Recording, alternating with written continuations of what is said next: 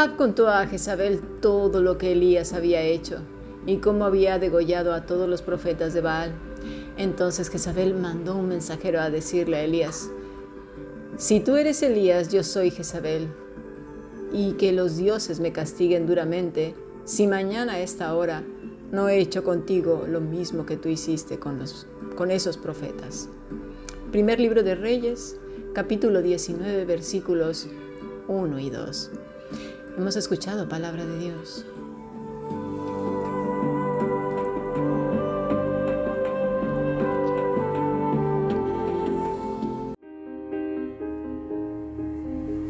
La Fundación Bíblica te invita a participar tanto de esta aula internacional hoy apegados a él, como sus cursos online en mol.fundacionbiblica.com.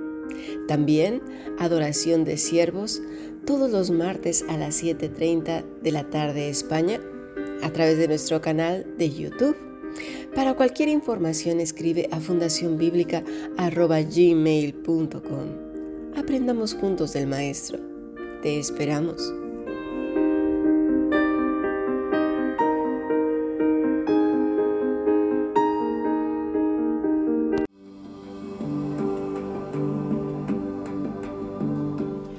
Bueno, estamos aquí en la Fundación Bíblica de Sabadell.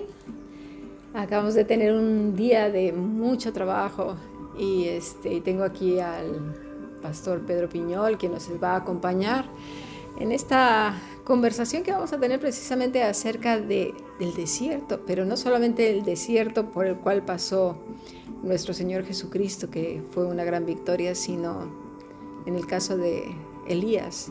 Bienvenido, pastor. Buenas tardes, Cami. Es un placer estar aquí. Deseo disculparnos con nuestros estudiantes. Hemos tenido un día de muchísimo ah, trabajo en la Fundación Bíblica preparando esta conferencia de Aquí yo vengo pronto, pero es un gozo estar con el aula internacional hablando del desierto, que durante estos días tú misma has estado hablando de la importancia de los desiertos en nuestras vidas y lo que aprendemos, las lecciones espirituales. Y hoy nos acercamos a una lección más.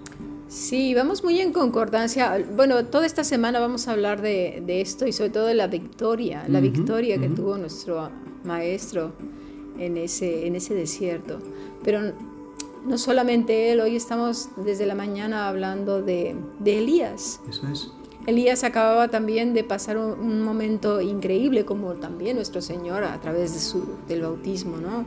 Esos momentos de victoria donde ves la mano de Dios obrar poderosamente. Sí, y después de esto, la, la reina Jezabel, una reina malvada, que por cierto puntualicé eh, esta mañana que eh, Jezabel, el pecado de Jezabel, tiene que quedar muy claro porque a veces malamente se le llama mujeres que son mandonas, mm. eh, que les gusta tomar el control de su casa, o este, y desplazar al marido o incluso que, se, que meten la nariz donde no deben, que andan metidos en todos lados o que quieren mangonear Jezabeles, pero eso no es ser Jezabel. El pecado de Jezabel eh, tiene un alcance mayúsculo que atenta directamente contra Dios. Eso es, y debemos entenderlo bien porque esta mujer estaba inspirada por el mismo diablo y de hecho Jezabel hay un paralelismo eh, con Satanás en el Nuevo Testamento y el libro de Apocalipsis también la recupera el nombre de Jezabel con otra profetisa, una falsa profetisa ahí. Por tanto, su pecado de esta mujer era diabólico, llevando al pueblo de Dios hacia la adoración demoníaca. Sí, y empezando por la cabeza. Entonces, tengamos cuidado cuando decimos a algunas hermanas que son mandonas, que son Jezabeles. No, no, no, no, no. Ese es el carácter de esa hermana y que a lo mejor hay que ponerle ahí, hablar con ella y... Pero es muy diferente. Pero nada tiene que ver una mujer que tiene el espíritu de Jezabel, incluso hombres pueden tener el mismo espíritu de Jezabel. Y no es que se llamen Jezabeles, sino que el espíritu que hay detrás de todo esto es Satanás, sus demonios. E, eso que tiene que quedar muy claro es cuando una persona, con toda la alevosía y ventaja, eh, induce a las personas, al pueblo de Dios en este caso, a pecar contra Dios. Ahí está. Y curiosamente, ahora sí, el paralelismo con la tentación de Jesús, Satanás lo que buscaba no era precisamente tentar a nuestro Señor para que fuera rico, poderoso, para que convirtiera este, el pan, las piedras en pan y hiciera magia. No, era el mismo pecado precisamente que intentó y en ese momento fue victorioso con Adán y Eva. Pecar en contra de Dios. Ese pensamiento que estás planteando ahí es que nos enseña algo muy profundo en las escrituras que creo que la mayoría hemos perdido al leer las escrituras. me gustaría preguntarte, lo que estás diciendo es que la tentación hacia el Señor Jesucristo consistía en que Cristo rompiera la comunión con su Padre. Hiciera lo mismo que el primer Adán en Edén, que rompió la comunión con el Padre. E-, ¿Es esto? Exactamente. Y, aprovecho aquí para pedir de favor que si no has visto el programa de adoración de siervos que se emitió ayer, martes, lo busques porque vas a entender muchísimas cosas. Es, como ya lo he repetido muchas veces, es el génesis del génesis de nuestra redención. Si no se entiende bien el génesis, qué pasó en esa relación tan profunda de padre e hijo, es decir, Adán tenía una relación de, hijo con el padre, era su padre. Eso es. y, y Lucas no lo confirma en el Evangelio de Lucas, capítulo 3, versículo 38. Eso es. Ayer mismo lo vimos en la clase enseñando mm. esta verdad y de verdad quiero animar a los estudiantes a que vean el, el vídeo. Entenderán mucho más incluso lo que ahora estamos hablando en esa rotura. Exactamente. Malamente se ha enseñado que Satanás estaba tentando a la persona de Cristo en su ego personal. No. Eso no es así. Estaba tentando a Cristo para que hiciera exactamente lo mismo que, este, que el primer Adán, que pecara en contra del Padre, lo despreciara como lo menospreció, ¿sí? rechazando su grandeza, su amor, su protección, su cuidado, su poder, todo lo viera como menos. Eso es lo que estaba haciendo Satanás. En esa tentación entonces era un ataque directo al Padre. Sí, sí. Y ahora vamos a ver por qué, pero vamos a ir desarrollándolo poco a poco. entonces, Elías fue en cierta manera guiado por el Espíritu, del, el Espíritu Santo a salir de donde estaba.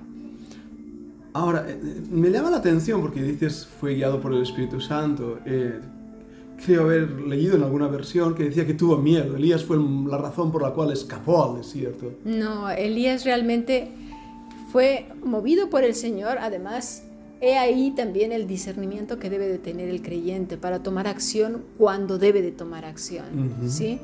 Cuando él ve la situación, dice el versículo 4, no, versículo 3, dice, viendo pues el peligro, se levantó y se fue para salvar su vida. Sí, ¿eh? sí. Sí, eh, ah, ¿por qué fue primero a Berseba? No lo dice el mismo versículo. Se, eh, se aseguró de que su de que su criado estuviera salvo. Aparte, se ve claramente que él quería tener un encuentro muy íntimo con el Señor. Ya lo había tenido anteriormente.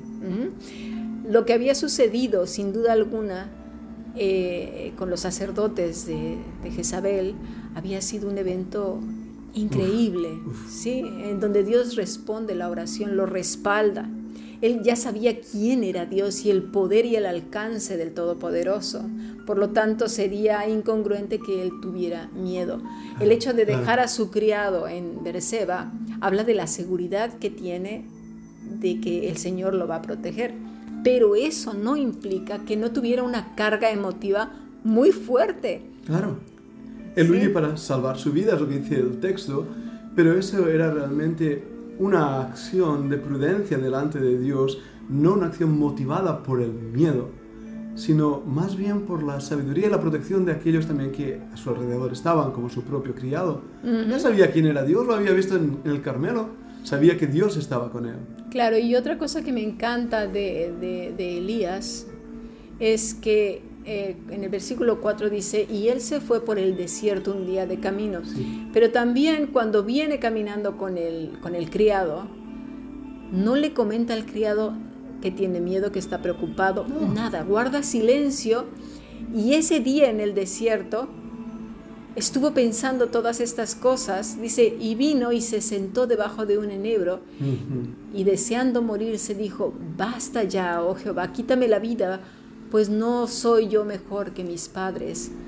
Dice, y echándose debajo del enebro se quedó dormido. Creo que en ese momento ya todas sus capacidades estaban muy cansadas. Eso podemos verlo cuando él se sienta debajo del enebro. Recuerdo haber predicado un mensaje que le titulé así, El profeta bajo el enebro. Él estaba cansado, una gran victoria había sacado de él toda su energía, pero creo que también esa cercanía con el Señor le estaba llevando a un punto en su vida de total dependencia en Dios. Claro, por eso al quedar sin recurso, eso es. Él, busca al Señor, pero eh, vemos la necesidad de él de buscar estar a solas con el Señor. Eso es. Sí, y ahora lo vamos a ver. En nuestro siguiente podcast vamos a ver ese paralelismo con nuestro Salvador. Después de una gran victoria. Después de una gran victoria, así es.